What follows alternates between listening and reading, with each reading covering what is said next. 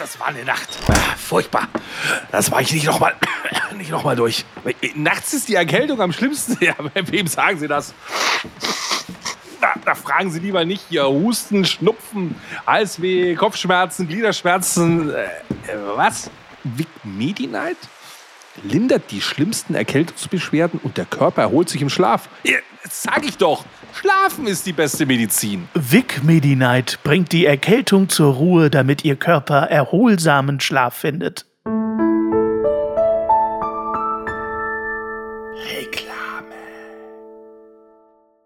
Liebe Freunde, willkommen bei Motzen auf niedrigem Niveau. Heute mit Basti und dem wunderbaren Hannes. Grüß dich, Hannes. Ja, moinsens, lieber Basti. Denn was du nicht wusstest, ich habe den Podcast einfach umbenannt. Scheiß auf Jammern war gestern. Heute sind wir in Motzen angekommen. Ach, so heißt die Gemeinde in Brandenburg, in der wir heute sind. Ja, die heißt Motzen. Du Fuchs. Irgendwann kommen wir aus der Stadt Jammern. Wenn ich die finde, dann machen wir aus der Stadt Jammern. Aber heute sind wir in Motzen. Die gibt es hundertprozentig. Jammern als Gemeinde gibt es in Deutschland hundertprozentig. Sowas wie Jammern am Rhein. Genau, Jammern am Rhein. Ja. Fände ich einen geilen Ort. Gibt es ganz sicher. Schreibt uns das doch, liebe Leute. Wir freuen uns. Aber heute sind wir in Brandenburg, respektive in der Gemeinde Motzen. Die hat äh, bei der letzten Volkszählung 1273 Einwohner gehabt und liegt auch auf niedrigem Niveau, glaube ich. So. äh, Motzen liegt an der Stadtgrenze von Berlin. Also das heißt, von Berlin geht es gleich noch Motzen. Motzen in Berlin quasi. Auch ein geiler Podcast. Motzen in Berlin. Toll, Motzen in Berlin. Mit Joko und Klaas. Ja, ja, ja. Toll finde ich, dass das aus dem Slawischen kommt und heißt da Mocina und das heißt so viel wie Feuchtgebiet. Also das Feuchtgebiet in Berlin finde ich auch. Bei Feuchtgebiet denkt man immer nur noch an Charlotte Roach. Charlotte Roach, genau. Auch noch verfilmt wurde das da mit unserem Geld. Aber da kommen wir jetzt ja dann gleich drauf. Ich habe es nicht gesehen. Ich habe den Film nicht durchgezogen. Das Buch habe ich gelesen, weil ich einfach wissen wollte, was Sache ist. Eins der wenigen Bücher, die ich gelesen habe. Verpasst man nichts. Ich fand es wie als lese ich die Beschriftung auf der Herrentoilette. Weißt du, da stehen auch lustige Sprüche.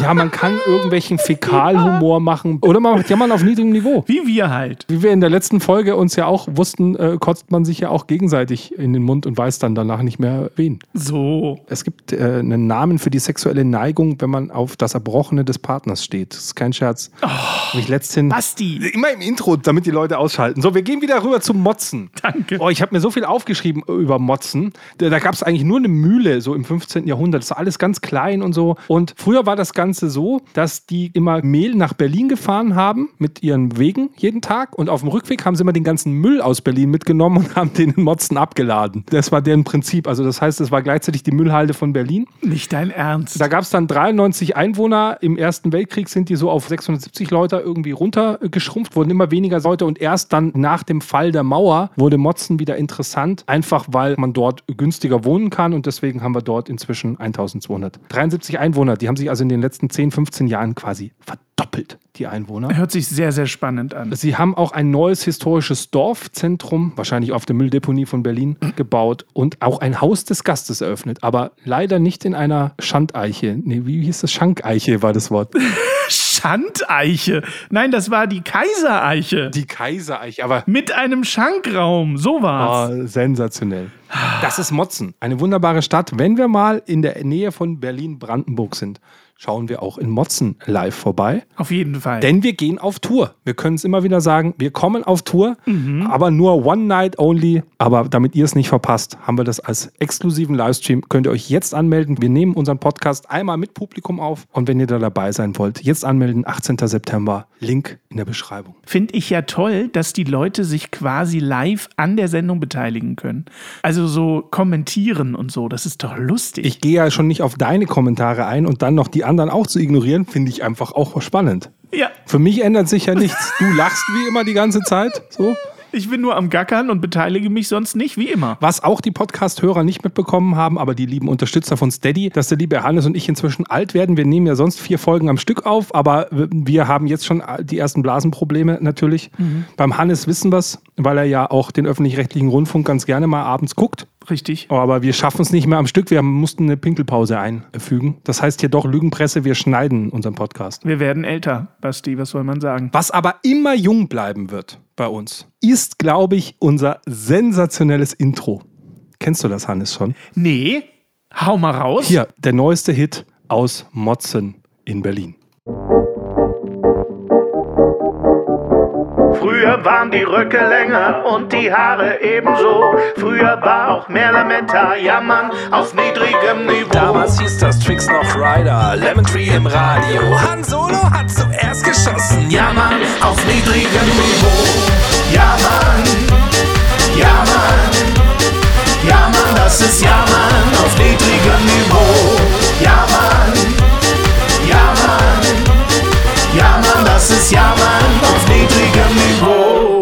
Immer wieder ein Traum. Aber diesmal war es ein bisschen leiser als sonst. ja, Hat nicht so geknallt. ich habe diesmal wirklich deutlich schöner gesungen. Ich habe auch die Töne einfach ganz anders getroffen als in allen anderen Folgen. Das äh, sieht übrigens auch der liebe Sven so. Der hat nämlich auf YouTube geschrieben und der Sven heißt Sven Berlin. Also Oh. der kennt sich aus. Der ist wahrscheinlich auch aus Motzen und hat seinen Müll äh, mal kurz vorbeigebracht. Der muss es wissen. Der schreibt auf YouTube, der Song ist super. so. Ach, das war alles. Nö, das war alles. Okay. Wir werden so sehr auf unsere musikalische äh, Dings reduziert, so ein bisschen. Ich würde mich jetzt mal langsam freuen, wenn ihr nicht nur wegen unserer Songs einschalten würdet, Ja. sondern auch wegen dem niedrigen Niveau, was wir mitbringen. Aber ich meine, Hauptsache ihr seid da. Wir haben jetzt die 1000 fast durchbrochen, Han. Das hätte ich auch nicht gedacht. 1000 Hörer. Das ist ein Hammer. Also davon können Lanz und Brecht nur träumen. Der, der, der, der, Lanz träumt jede Nacht von 1000 Hörern, glaube ich.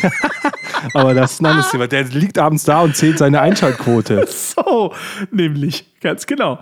Wir machen viel zu viel Werbung für diesen Podcast, fällt mir immer auf. Der wird inzwischen fast in jeder Folge von uns erwähnt. Wir müssen das auf jeden Fall mal sein lassen. Diese kostenlose Werbung steht denen nicht zu. Aber jetzt pass auf, das ist vielleicht ein super Übergang. Jetzt hast du so einen Markus Lanz, der ist im öffentlich-rechtlichen Rundfunk jetzt nicht angestellt, weil das bist du in dem Falle ja gar nicht, aber du hast halt einen Showvertrag für deren Formate und so weiter. Oh, du hast übrigens eine Fliege bei dir, die da rumfliegt, die sehe ich im Bild. ja, die geht mir auch total auf den Zwirn. Die sah jetzt so riesig aus, aber die war, glaube ich, gerade vor der Kamera. Sieht man nur Steady Exclusive, das sind die Outtakes. So, jetzt hast du den da und der verdient ja auch nicht schlecht von unseren Rundfunkgebühren, sagen wir mal. Der hat sich doch vielleicht so auch, vielleicht irgendwie in der Uckermark so ein kleines Dachgeschoss da in dem Plattenbau sich geholt. ja, eine Datsche. Und jetzt macht er aber auch einen Podcast. Jetzt kann man ja sagen, ja, ist doch ganz cool, dass der öffentlich-rechtliche Rundfunk auch sagt, dann machen wir halt auch Podcast-Formate. Was sie übrigens auch tun. Das ist ja von den Online-Marketing-Rockstars, OMR. Die machen das ja. Die sind ja gar nicht Teil der Funkgruppe, oder? Nee, ich glaube nicht, dass die das machen, ähm, sondern dass die das Studio für die visuelle Geschichte nutzen. Also ich glaube, der Podcast, als man ihn noch nicht gesehen hat, waren die wirklich noch an zwei verschiedenen Orten. Und jetzt, da man den Podcast auch sehen kann, sind sie zusammen in einem Studio. Und dieses Podcast-Studio ist das des OMR. Das soll ja so ein bisschen der Übergang sein. Wir waren so viel im öffentlich-rechtlichen Rundfunk. Wir kennen den Auftrag jetzt, den sie eigentlich haben und teilweise nicht wahrnehmen. Aber es ist ja nicht alles in der Medienlandschaft. Das ist ja das Schöne. Man kann sich zwar die Zwangsgebühr manchmal nicht aussuchen, außer man geht nach Madeira. Dann zahlt man auch keine Steuern mehr.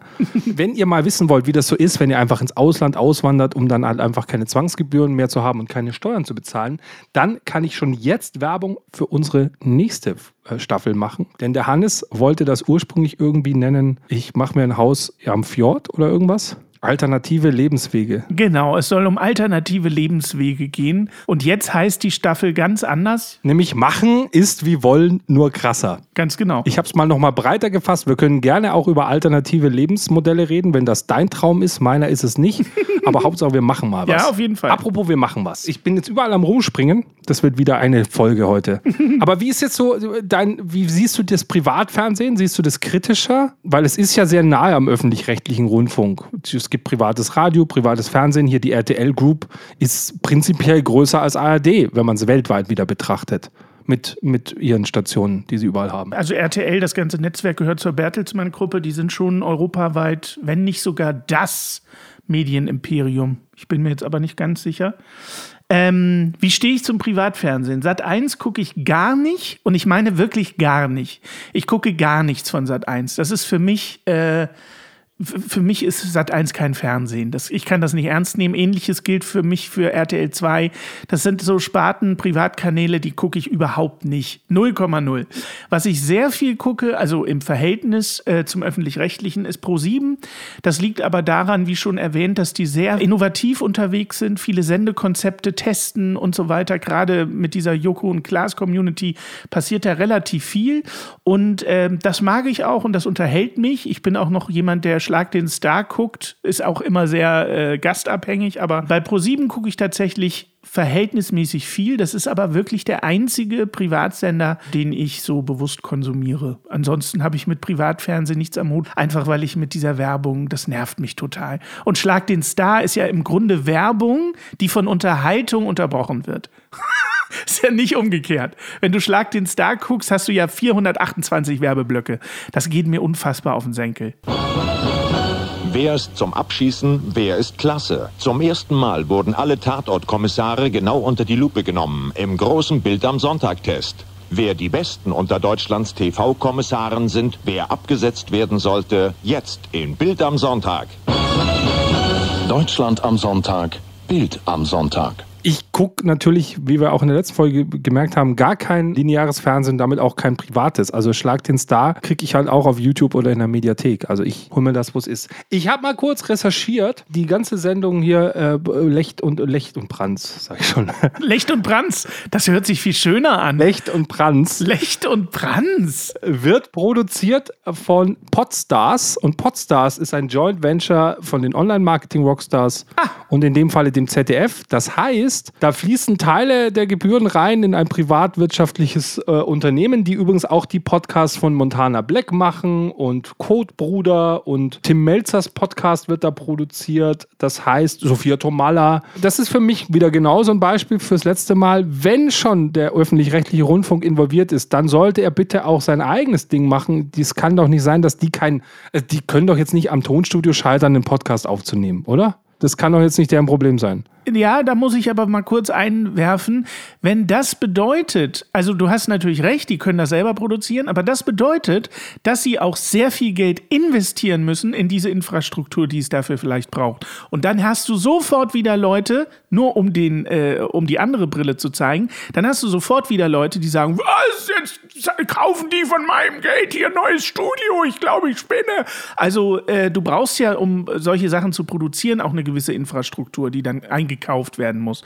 Im Zweifel ist es vielleicht günstiger, das über eine private Firma produzieren zu lassen und dafür einen Betrag X zu bezahlen, anstatt dir die Infrastruktur selber irgendwo aufzubauen. Ich gebe ja nur zu bedenken, dass das halt immer so ein zweischneidiges Schwert sein kann. Das ist es unter einer Voraussetzung, dass du von einer Firma ausgehst, die jetzt mit ihrem eigenen Kapital entscheidet, ob sie selbst investieren oder das in eine andere Firma stecken, die ihnen eine Servicedienstleistung macht.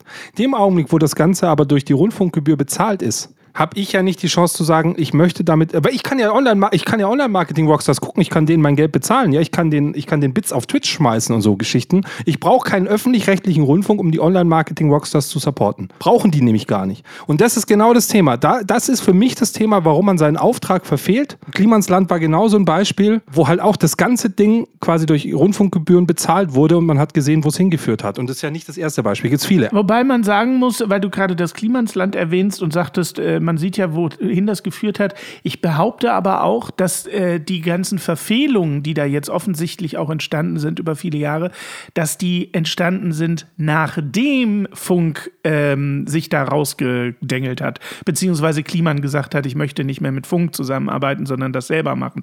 Erst dann sind die Verfehlungen entstanden. Ich will nicht so weit gehen zu sagen, siehste, als der öffentlich-rechtliche Rundfunk da noch mitgemischt hat, war das so nicht möglich. Aber wahrscheinlich war es so. Durch die Kontrolle des öffentlich-rechtlichen Rundfunks war es vielleicht schwieriger zu mauscheln. Ja, aber wir kennen natürlich jetzt auch die Verträge und die Zusammenhänge nicht. Das heißt, ich muss nur mutmaßen.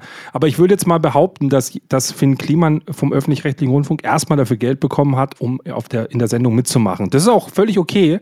Und gleichzeitig wurde Geld in das Klimansland gesteckt. Also man hat quasi dort eine Kulisse gebaut, eine Infrastruktur hergestellt, man hat das groß gemacht. Und als der öffentlich-rechtliche Rundfunk rausgegangen ist, hat er das Klimansland aber nicht mitgenommen. Der hat das da gelassen. Der hat das, das Ding heißt auch Klimansland, also es ist an eine Person geknüpft. Das heißt, er hat quasi eine komplette Immobilie auf Steuerzahlerkosten übertrieben gesprochen bekommen, die man da auch noch groß gemacht hat so. Ich weiß aber nicht, ob Funk diese Immobilie gekauft hat. Ich glaube, so hart war es nicht, sondern so, soweit ich mich entsinne, war es so, dass, äh, dass äh, Kliman zusammen mit einem Geschäftspartner dieses Gelände gekauft hat und dann mit der Idee, dort ein Klimansland zu gründen, zu Funk gegangen ist. Und die haben dann gesagt, oh cool, das begleiten wir, stellen euch da Mikros und den ganzen Gedöns zur Verfügung. Ich, Aber dann machen wir doch einen Übergang. ja, Ich, ich finde Kliman, wir bleiben kurz dabei, ohne da wieder drauf zu sagen, sein. Er hat ja diese tolle Serie auch auf Netflix gemacht, wo sie das Hausboot gekauft haben von Gunther Gabriel. Ja. Das ist ja dann das gleiche Thema. Dann kauft er ein Hausboot, macht aber eine Netflix-Serie, wo er sicher pro Staffel eine Viertelmillion Euro bekommt. Das Hausboot ist längst bezahlt, ja, ja. Jetzt kannst du sagen, aber das Hausboot hat ja Netflix nicht bezahlt. Ja, aber das Hausboot ist ja der Star der Sendung gewesen. Das heißt, das, hat, das wurde mitbezahlt. Denn ohne das Hausboot nicht die Sendung. Also ohne das Klimansland keine Sendung für, für, für Funk. Stimmt, aber ich bin jetzt kein Verfechter von Finn Kliman. Ich mag seine Musik, aber äh, ne, nicht, dass was falsch verstanden wird. Was ich aber dazu sagen möchte, das Risiko zu sagen, ich gehe hier mit Olli Schulz, äh, kaufe dieses Hausboot, es wird alles deutlich teurer, als es geplant war. Ähm, aber ich finde die Idee geil und mit dieser Idee gehe ich zu einem Streamingdienst. Dieses unternehmerische Risiko wurde ja vorher schon getragen. Dass Netflix sagt, das finden wir eine geile Idee, da machen wir mit. Und ob das vielleicht Netflix schon vor dem Kauf gesagt hat, das wissen wir nicht. So, aber äh, ich gehe jetzt einfach mal davon aus, obwohl man das bei Kliman wahrscheinlich nicht mehr kann, aber ich gehe mal davon aus, dass das vielleicht nicht vorher äh, feststand. Und dann finde ich es zumindest innovativ zu sagen, ich habe da eine Vision von diesem äh, äh, Klimansland, äh, Künstlerhof und so weiter. Äh, ich mache das jetzt und guck mal, ob ich das irgendwie vermarktet kriege bei Funk oder äh, sowas. So so kann es ja beim Hausboot auch gewesen sein. Ich will nur die Möglichkeit schaffen, dass es vielleicht ja auch so rum war, dass man erst danach vermarktet hat, bevor man in das Risiko gegangen ist. Ja, nachdem wir auch Medienprofis sind, gehen wir mal davon aus, dass du nichts davon, was du in einer Unterhaltungsshow inszeniert bekommst, inklusive unserer Show, glauben darfst. es gehörte schon zu dieser Show dazu, dass man sich immer wieder gefragt hat, oh, jetzt geht ihnen langsam das Geld aus. Ob sie das wohl schaffen, weil wir sonst, also wenn das so easy peasy gegangen wäre, die nehmen das Boot von Gunter Gabriel, streichen es einmal an und fertig ist das Ding. Ich meine, man muss sich überlegen, am Ende kommt ein Hotel raus, über das ja dann auch in dem Kliman-Skandal herauskam, dass dieses Hausbootstudio, wenn es einer bucht, da auch noch Geld spendet. Dieses Geld wurde aber dann den Unternehmen gar nicht zur Verfügung gestellt und so weiter plus Product Placement der Firmen, die da auch noch umsonst das Zeugs reingesteckt haben, die dann auch da ein Showroom für neue Produkte machen wollten. Also ah, Unternehmertum ist, glaube ich, das Richtige. Ja, ich will mir da diese gewisse Romantik behalten. Aber Ja. ich bin schon eher bei dir, ja. Aber das fand ich lustig bei, bei der ganzen Klimadiskussion, dass er da sagte in einem seiner Entschuldigungsvideos, ich wollte eins immer nicht sein, Unternehmer. Und hat sieben Firmen. Und dann weißt du halt so gleichzeitig so sieben GmbHs, ja, nee, nee, also Unternehmer kann man das wirklich nicht nennen. Ja, ja, ich habe aus Versehen eine Viertelmillion bei Masken verdient. Das wusste ich gar nicht. Da habe ich erst eine Wirtschaftsprüferin gebraucht, die mir das sagt. Aber ich hoffe schon, dass du den Gewinn beim Finanzamt angegeben hattest oder so, weil sonst hast du jetzt da auch noch ein Thema. Also das war der Satz meines Lebens, so cool. Ich wollte immer das nicht sein, was ich jetzt bin, nämlich Unternehmer. So, ah, ja, nee, manchmal rutscht man, Basti, Entschuldigung, manchmal rutscht man rein, da guckt man einmal nicht hin und zack hat man sieben GmbHs am Hals. Mein Gott, das passiert. Wir wollten auch nie Podcaster werden und jetzt haben wir 1000 Hörer und schon wieder äh, versuchen wir nicht über das eigentliche Thema zu sprechen, wobei es doch jetzt gerade ganz gut passt. Wie immer. Ich glaube, dass du halt so schwierig trennen kannst, was ist öffentlich-rechtlich, was ist privat, was ist online, was ist Fernsehen. Also ich glaube, diese ganzen Formate, die wir jetzt da gerade aufgezählt hatten, so, da ist Netflix dabei als Streaming-Anbieter. Dann hast du die Funkgruppe öffentlich-rechtlich und so weiter. Es ist halt ein großer Medienzirkus mit ganz vielen verrückten Playern. Und jetzt geht man halt vom öffentlich-rechtlichen Rundfunk weiter. Dann landest du auf einmal bei dem, was wahrscheinlich der interessanteste Player auf dem Fernsehmarkt ist, nämlich die Streaming-Anbieter, die zwar so ein bisschen auf dem absteigenden Ast inzwischen ankommen, aber die ja schon, also gerade Netflix mit der Produktion von eigenen Sachen, die wirklich sensationell gut gemacht sind, bis dann gleich noch ins Kino marschiert sind, das glaube ich, da haben sie den öffentlich-rechtlichen Rundfunk und die privaten extrem abgehängt mit einem Abo-Modell. Widerspreche ich dir insofern, als dass du sagst, Netflix-Produktionen sind sehr gut gemacht. Die sind sicherlich optisch ganz gut, aber ich finde, dass du bei sehr vielen Netflix-Produktionen auch merkst, dass das auf Druck und schnell produziert wird. House of Cards. Nein, natürlich, es gibt auch gute Beispiele, aber ich habe auch bei Netflix schon unfassbar viel Schrott gesehen, wo du halt merkst, das ist optisch geil, das sieht alles nach Kino aus, keine Frage, aber inhaltlich ist das so unfassbar schwach. Gerade die Sachen, die sie selber nicht nur, wo sie das Drehbuch einkaufen oder die Produktion Produktion einkaufen, sondern wo sie dann wirklich alles selber machen, das ist schon manchmal wirklich sehr unterirdisch. Also Aber nie von der Produktionsqualität, sondern eher inhaltlicher Natur, ja. Nein, nein, Qualität ist super. Das ist halt mehr Quantität als Qualität. Und um mal philosophisch zu werden, ich bin ja der Precht bei uns und du ja eher der Lanz. Da sind wir schon wieder.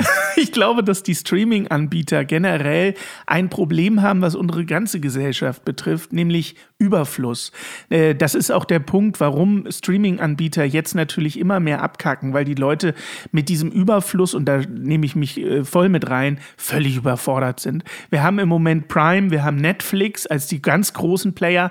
Es gibt auch noch Disney Plus, ja, aber es wird nächstes Jahr und übernächstes Jahr kommen da noch einige dazu. Warner kommt noch dazu mit einer eigenen HBO kommt mit dazu, Hulu. Und wir dürfen immer nicht vergessen, das kostet immer zwischen 5 und 10 Euro. Überleg dir mal, wo das irgendwann endet. Das ist natürlich absoluter Schwachsinn. Der Überfluss, wie in der Gesellschaft, so auch im kleinen Streaming-Bereich, ist natürlich überhaupt nicht produktiv, sondern führt dazu, dass die Leute äh, wieder zum illegalen Streamen wechseln, zum illegalen Runterladen. Auch das, die Piraterie der Filme, ist wieder total am Kommen, weil sie natürlich nicht einsehen, kann ich komplett nachvollziehen, äh, 135.000 Euro pro Monat zu bezahlen für verschiedene Streaming-Anbieter. Das ist einfach Firlefanz.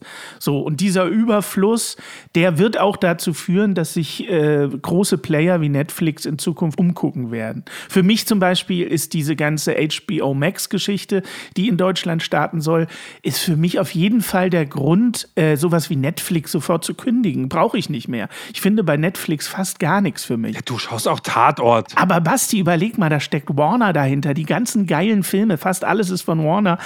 Das wird der Streamingdienst. Ich muss mich hier nochmal von Hannes distanzieren. Wie wir alle wissen, Hannes mag kein Star Wars. Richtig. Hannes mag kein Marvel. Richtig. Hannes ist auch, glaube ich, er mag auch kein Disney, weil wir wissen ja alle, Walt Disney ist der Bruder von Adolf Hitler damals gewesen, wissen wir ja. Nein, Disney mag ich. Für dich müsste Disney Plus eigentlich der ideale Sender sein, weil du hast natürlich dort einige der größten Franchises drin und so schön Warner ist, aber Warner hat ja inzwischen auch immense Geldprobleme und das ist ja deren logische Konsequenz gerade. Deswegen wollen sie in den Streaming-Markt rein, damit sie eben nicht mehr günstig an Netflix und Co. vermieten, sondern die Sachen zu sich holen. Das wird bei Netflix natürlich wehtun, wenn Warner-Produktionen vielleicht nicht komplett wegbleiben. Das wird nicht der Punkt sein, aber halt die Premiere kommt halt nicht bei ihnen und sie kriegen halt eher auch einen, einen Backkatalog und so. Genau. Also ich meine, wir kennen das damals aus dem Musikbereich mit den MP3-Plattformen, wo jeder nur sein eigenes, weißt du, auf iTunes gibt es keine Songs von den Beatles, hier gibt es kein Ding von da. Da sind wir inzwischen Gott sei Dank weit drüber, dass du überall alles bekommst. Genau. Und das ist, glaube ich, das, was den Streaming-Anbietern noch fehlt. Die Streaming-Anbieter versuchen sehr darauf zu setzen, ich bin Netflix, bei mir gibt es das Netflix-Programm, ich bin Dings, bei mir gibt es das. Und eigentlich müssten sie jeder nur noch ein Shop sein, wo du sagst, hey, bei Netflix bekommst du alles, hier bekommst du alles. Und da sind wir halt noch nicht. Das wird noch mal 10, 20 Jahre wahrscheinlich brauchen oder, ja, sagen wir mal 10 Jahre, so schnell wie das Internet manchmal ist. Dass du eher sagst, ich bin halt bei Netflix, weil mir gefällt zum Beispiel deren Eigenproduktion. Das verstehe ich ja. Wenn du eine komplette Eigenproduktion hast, dass die nur bei dir gibt. Das mag ja so sein. Es ist aber eher ein Lifestyle bei Netflix zu sein und nicht eine inhaltliche Einschränkung. Weil nichts nervt doch mehr, als dass du, wie gesagt, ich, kein iTunes würde nicht funktionieren, wenn ich dort nicht jeden Song kriegen würde. Aber gleichzeitig habe ich ja alle anderen Plattformen auch noch, wo ich Musik kaufen kann, rein theoretisch. Natürlich habe ich Amazon Prime. Da schaue ich, glaube ich, am wenigsten, weil Amazon das halt dabei hat. Ich gucke noch am meisten Netflix, wenn es um die Streaming-Anbieter geht. Disney Plus habe ich ausprobiert. Ich habe festgestellt, meine Kinder sind nicht so Disney verwöhnt. Die anderen Sachen wie Star Wars, Marvel, das Zeugs habe ich alles hier. Also ich habe das auf meinem Server. Bei Netflix schauen wir natürlich immer wieder die ganze Zeit Harry Potter oder so, weil das ist halt irgendwie so das meistgestreamte dort. Und da wird halt die Frage auch, wenn Warner sein eigenes Ding macht, dann verlierst du auch zum Beispiel Harry Potter, was natürlich auch ein, ein super Franchise ist, wo du alleine, du glaube ich, du könntest einen Harry Potter Streaming-Dienst aufmachen, übertrieben gesprochen. Disney Plus habe ich auch ähm, äh, ausprobiert, genau in diesem Jahr, was sie da angeboten haben, als sie gestartet sind. Da gab es das irgendwie das erste Jahr vergünstigt. Da habe ich dann gleich mal dieses Jahr abgeschlossen, um es zu testen und habe aber schnell festgestellt, Disney ist für mich so eine reine ähm, Traditionsgeschichte. So, man möchte jetzt mal wieder Ariel gucken. So, aber das willst du nicht jede Woche fünfmal, sondern das ist so ein Gefühl irgendwie an einem Wochenende, es regnet und dann, ey, jetzt wär's doch cool, König der Löwen. Aber dafür schließe ich natürlich keinen Streamingdienst ab. Genau das ist der Punkt. Dann lege ich die DVD ein. Oder? Ja. Da hat Disney doch immer funktioniert mit ihren ganzen Zeichentrickfilmen. Also sprich, das Kind ist krank, hat Bauchweh, darf ein bisschen Fernsehen, dann lege ich halt eine DVD ein, dann kommt jetzt hier, keine Ahnung, hier Ariel die Meerjungfrau, ganz genau. Also ich weiß nicht, wo es hingeht bei den Streamingdiensten. Natürlich bin ich als Konsument immer dabei, es zu generalisieren, logischerweise. Also ein privater Streaming-Anbieter und dann wird das so GEMA-mäßig verteilt. Wenn ich den Film gucke, geht's an das Studio. Wenn ich den Film gucke oder die Serie, geht's an das Studio. So. Aber so ähnlich wie bei Spotify das bei der Musik ist, dass du einen Anbieter hast für alle Musik, so müsste es halt auch sein für einen privaten Streaming-Anbieter, meiner Meinung nach. Dass du ein großes Ding hast. Prinzipiell hättest du das bei Amazon Prime, allerdings halt nicht als kostenloser Streaming-Anbieter, sondern bei Amazon Prime hast du halt den Vorteil, dass du jedes andere Ding halt auch erwerben kannst dort, sei es als Live-Film, als auch als Kauffilm. Genau. Das, was Netflix und Disney Plus und so weiter nicht können, die einfach immer nur ihren kostenlosen Bereich haben. Und du merkst halt bei Netflix, dass es dieses Jahr zum ersten Mal von den Zahlen ein bisschen nach unten geht. Du merkst ein Problem an ihrem Geschäftsmodell, ein ähnliches Problem, mit dem Amazon mit Prime inzwischen auch langsam reinkommt. Ihre Haupteinnahmequelle besteht darin, zusätzliche Abonnenten dazu zu bekommen. Das ist ihr einziger Bereich, wo sie Geld verdienen. Sie haben kein Upselling. Wenn du einmal dort Kunde bist, dann zahlst du einfach. Ihr Vorteil ist, dass manche vergessen, dass sie ein Abo haben. Aber ihr Nachteil ist, wenn sie ihre Geschäftszahlen erhöhen wollen, dann brauchen sie immer neue Abonnenten. Und das ist halt ein endliches Modell. Und bei Amazon Prime ist es ähnlich so. Die haben sich halt irgendwann mal diese 60 Euro Flatrate fürs Porto ausgedacht, die nur deswegen funktioniert, weil sie irgendwann ihre eigene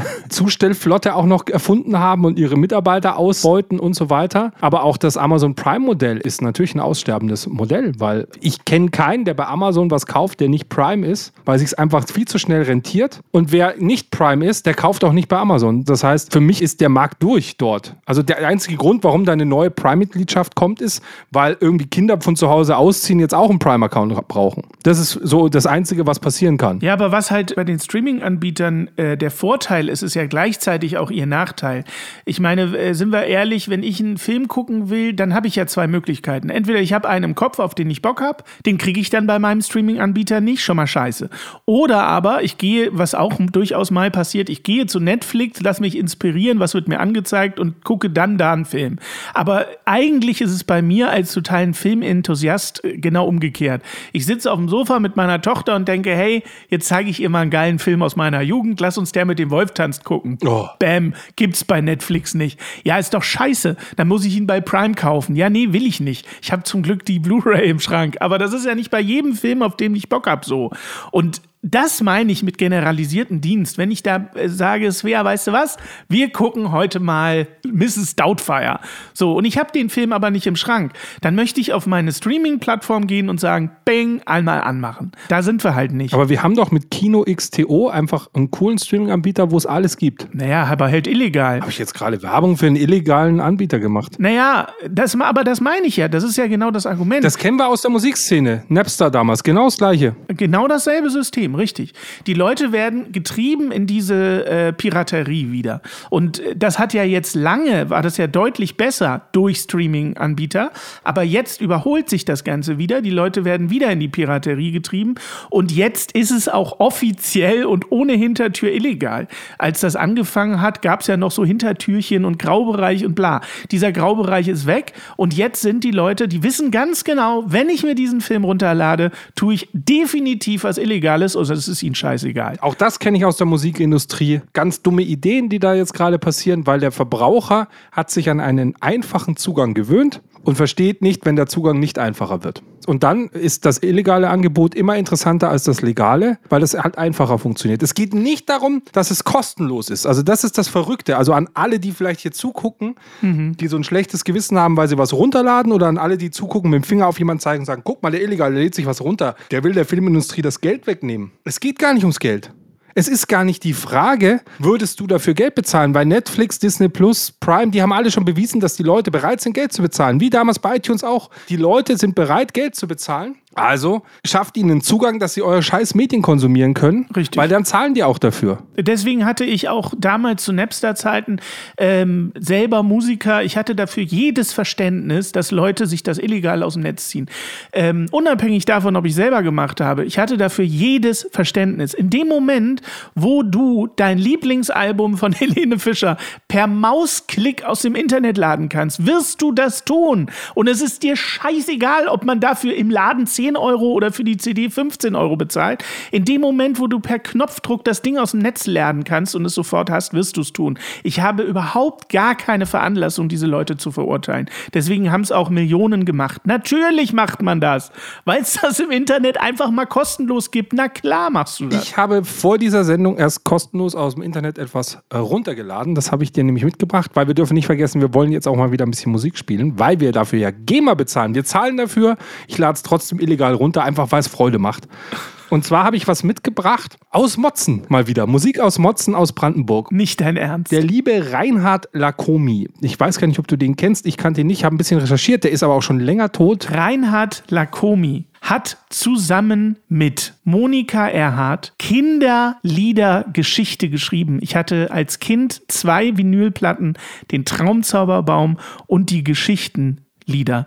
Wer in der DDR aufgewachsen ist oder Verwandtschaft dort hatte, verehrt Reinhard Lacomi. Das ist eine Legende. Der liebe Reinhard Lacomi, der kommt selber gar nicht so sehr aus Motzen. Korrekt. Aber er kennt Motzen und hat ein Lied gemacht über die gesellschaftliche Entwicklung der deutschen Wiedervereinigung. Und sein Lied heißt Golf in Motzen. Kenne ich. Und da hören wir mal ganz kurz rein. Oh ja.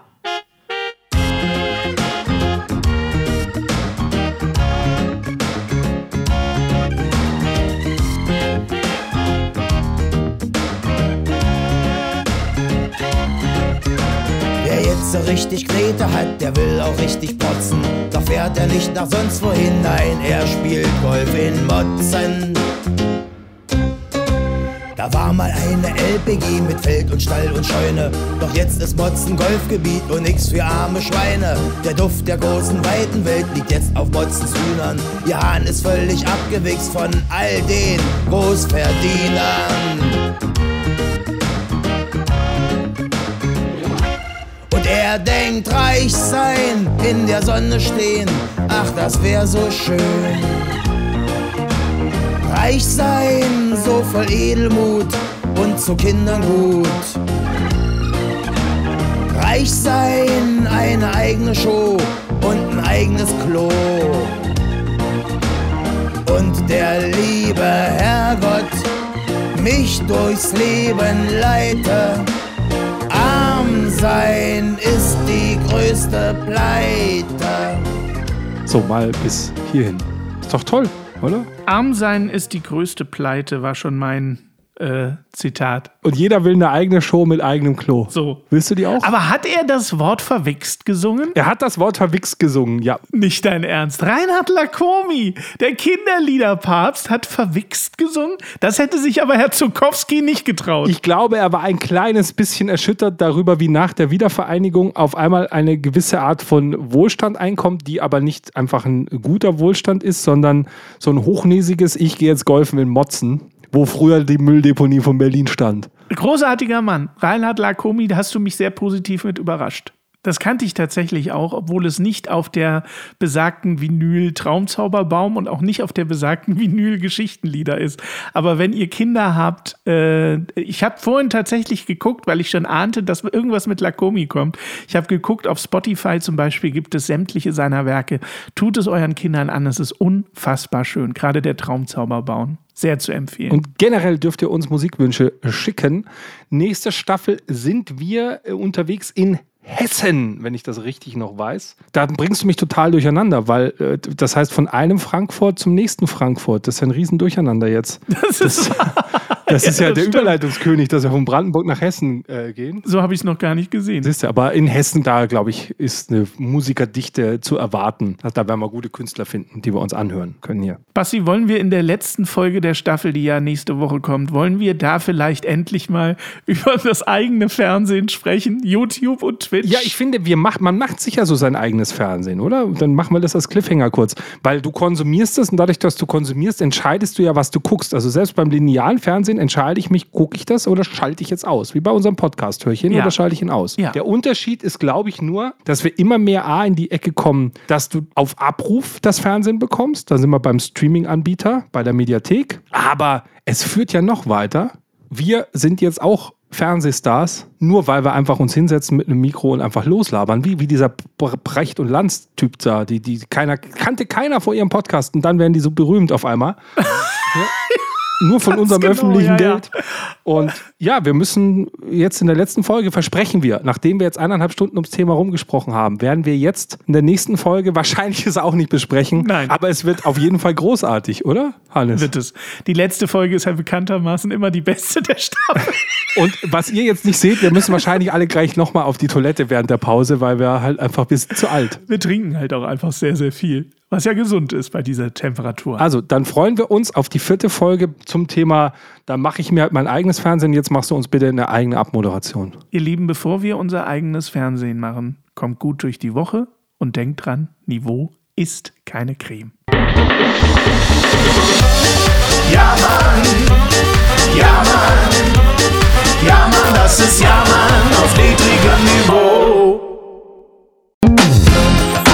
Support hilft. Damit wir dir auch weiterhin beste Jammerunterhaltung bieten können, brauchen wir deine Unterstützung. Empfehle uns in deinem Freundeskreis, werde jetzt Steady-Unterstützer oder bewerte den Podcast positiv. Wir freuen uns auch über dein Feedback. WhatsApp.jammern auf niedrigem Niveau.de. Alle Infos findest du auch in den Shownotes. Unsere Jammerlappen auf Steady. Andreas, Anja, Christiane, Christoph, Elke, Julia, Jonas, Katrin, Conny, Lars, Nicole, Marco, Markus, Matthias, Melanie, Michael, Miriam, Sam, Sandra, Sissy, Stefan, Tobias und Tunte Roland. Wer ist denn Tunte Roland? Ach, geil.